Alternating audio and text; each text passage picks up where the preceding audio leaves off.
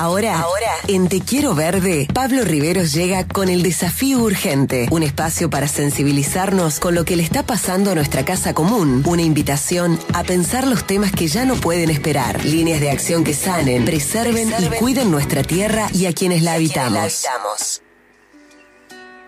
Quiero saber si está atento el jefe comunal de Villa Ciudad Parque a esta pregunta que le voy a formular hora, temperatura y humedad en Villa Ciudad Parque.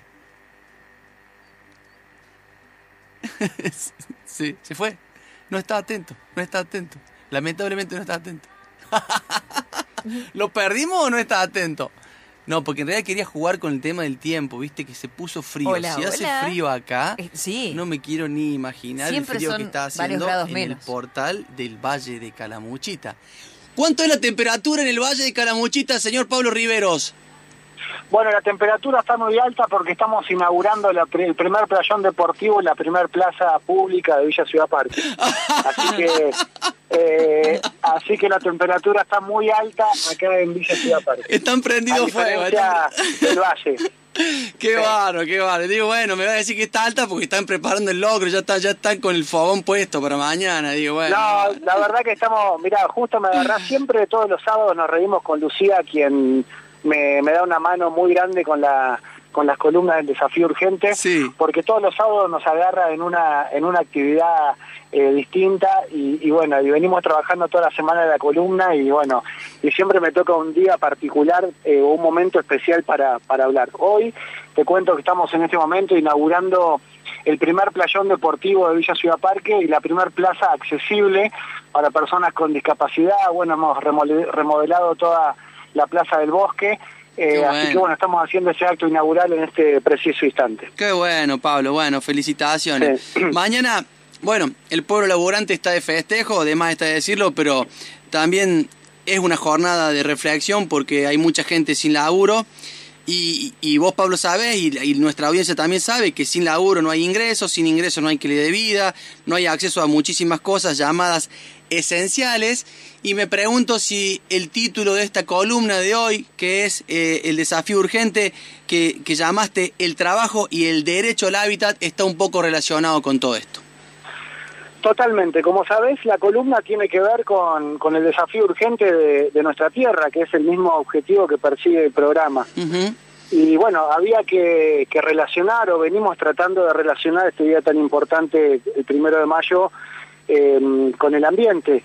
Y hablando con Lucía, en realidad le quisimos cambiar la palabra esta vez de ambiente en hábitat. Bien. Porque entendemos que, que el hábitat contempla al ambiente y también contempla al ser humano y a lo que lo rodea.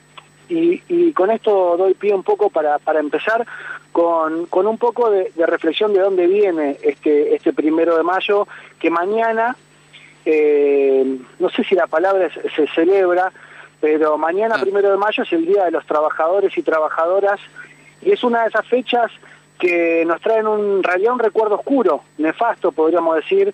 Eh, sin embargo, recordamos aquel día y en buena parte del planeta después de tanto tiempo y tanta tanta historia que ha pasado, se ha transformado en un día de celebración o de festejo por justamente lo que hablábamos, que es el trabajo.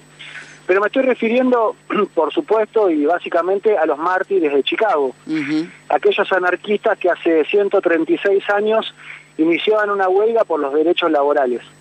Aquellos mártires de Chicago se inmortalizaron y a partir de aquel día cambió el paradigma con respecto a los derechos de la gente que trabaja sería interesante que, que todos supiesen también qué pasó aquel día en Chicago. Pero por eso, y con el correr del tiempo, con todo este tiempo que ha sucedido desde hace 136 años, se empezó a instalar esa fecha como un día en el que, sobre todo en, el bloque soviético en su momento y, en los gobiernos populares, los trabajadores y las trabajadoras están en la calle, con movilizaciones y peleando por más derechos laborales. También vale aclarar que es un día que se celebra en muchas partes del mundo, el primero de mayo, pero en Estados Unidos, donde ocurrieron estos hechos, se festeja un lunes de septiembre. Nada que ver, pero bueno, así, así lo festejan en ese lugar, pero también tiene que ver con los mártires de Chicago. Pero creo entonces que si, como hace más de 100 años ocurría un cambio abrupto en el paradigma que existía sobre los derechos laborales, hoy también estamos ante un cambio de paradigma, con los nuevos escenarios, donde podemos pensar en los derechos de los trabajadores que se han transformado o debemos transformarlos también en derechos ambientales, en derecho al hábitat, a una vivienda sana, a un ambiente sano, a, cloacas, bueno, a tener un hábitat como corresponde para la gente que trabaja. Y cuando decimos derechos ambientales, justamente estamos pensando no solamente en la naturaleza como sujeta de derecho, sino también en la gente, en esos trabajadores y trabajadoras que merecen una vida digna, en esa dignidad que está tanto por los derechos laborales como por los derechos por nuestro hábitat. Ya lo hemos comentado varias veces, pero en este sentido son un gran ejemplo, por ejemplo, los recicladores urbanos, quienes cumplen un rol fundamental en la higiene urbana y también en la circulación económica, además de la importante tarea que hacen en el reciclaje. Eh, fuera de las ciudades también hay propuestas laborales que contemplan el cuidado de la naturaleza y la vida y el hábitat. Como por ejemplo, que yo, acá tenemos el polo agroecológico, donde trabajan más de 15 personas en Villa Ciudad Parque y que abastece a la población de alimentos y que genera un hábitat distinto en nuestro lugar, ya con un aporte más. Un lugar donde antes se sembraba soja, se fumigaba y ahora no solamente se genera empleo, sino además se producen alimentos agroecológicos, generando puestos de trabajo. Y otra reflexión que me trae esta fecha es que existe un nuevo paradigma también, o un cambio de paradigma, que se hace cada vez más evidente. Pareciera que muchos quieren imponer que quienes no tienen empleo asalariado o están en la informalidad no son trabajadores o trabajadoras. Y rápidamente se les dice planeros o vagos como un insulto.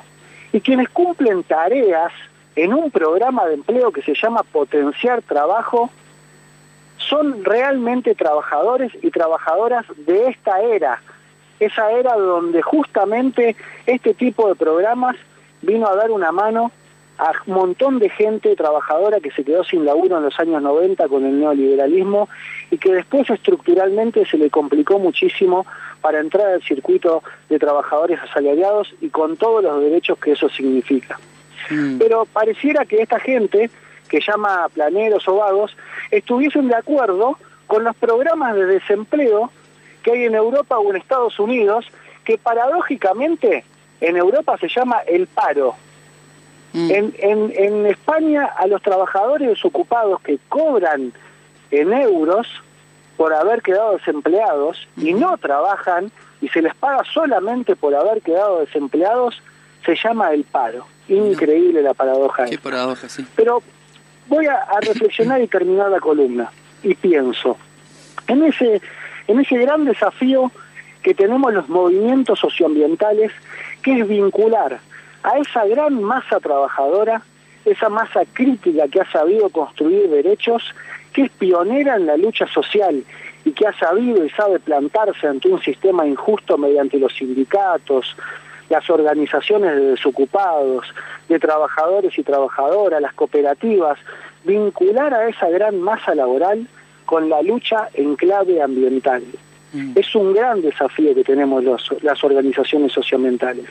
Los movimientos socioambientales o quienes queremos realmente transformar el desarrollo de las comunidades en procesos que contemplen a nuestro hábitat y a nuestra naturaleza, tenemos que trabajar fuertemente con todos los sectores productivos y laborales, para que esa fuerza, esa masa surgida de la historia, no luche solo por transformar los derechos de los trabajadores y trabajadoras, sino también por cambiar el desarrollo de las comunidades, incluyendo a los derechos de la naturaleza.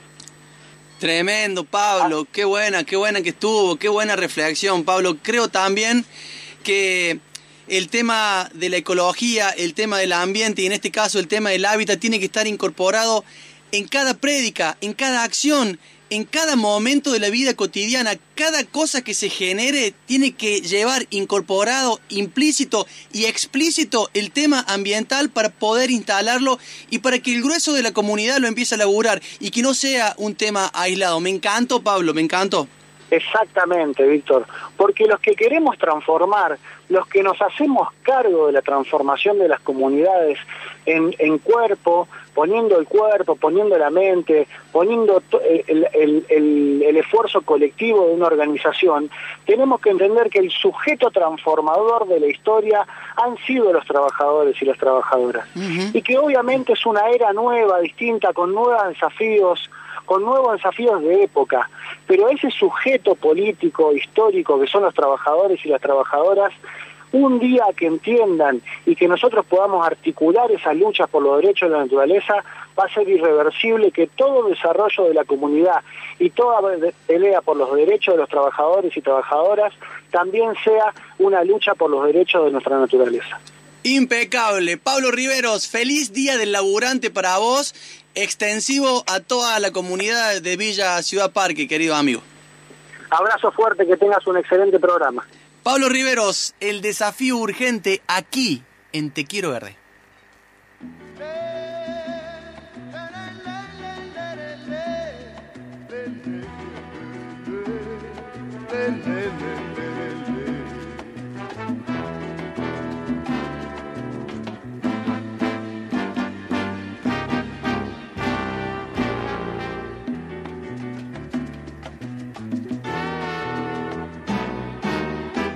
Regresa un hombre en silencio de su trabajo cansado. Su paso no lleva prisa, su sombra nunca lo alcanza. No espera el barrio de siempre con el farol en la esquina. Con la basura ya enfrente y el ruido de la cantina. Pablo Pueblo llega hasta el zaguán oscuro vuelve a ver las paredes con las viejas papeletas que prometían futuros en lides politiqueras y en su cara se dibuja la decepción de la espera. Pablo Pueblo, hijo del grito y la calle, de la miseria y del hambre, del callejón y la pena.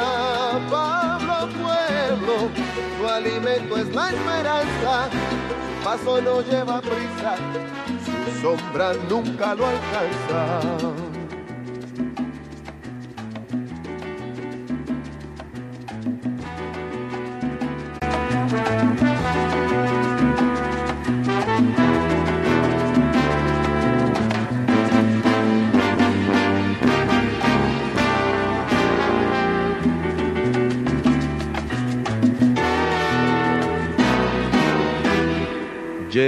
Al patio, pensativo y cabizbajo, con su silencio de pobre, con los gritos por abajo, la ropa ya en los balcones, el viento la va secando, escucha un trueno en el cielo, tiempo de lluvia avisando, entra al cuarto y se queda mirando a su mujer y a los niños se pregunta hasta cuándo toma sus sueños raídos, los parcha con esperanzas, hace del hambre una almohada y se acuesta triste de alma.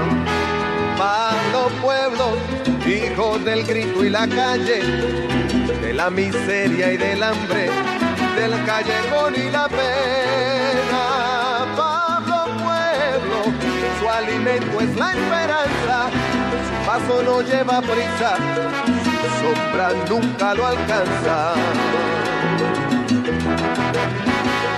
Pablo Pueblo, Pablo hermano, trabajo hasta jubilarse y nunca sobraron chavos. Pablo Pueblo, Pablo hermano, votando en las elecciones para después comerse Pablo Pueblo, Willy Colón, Rubén Blades.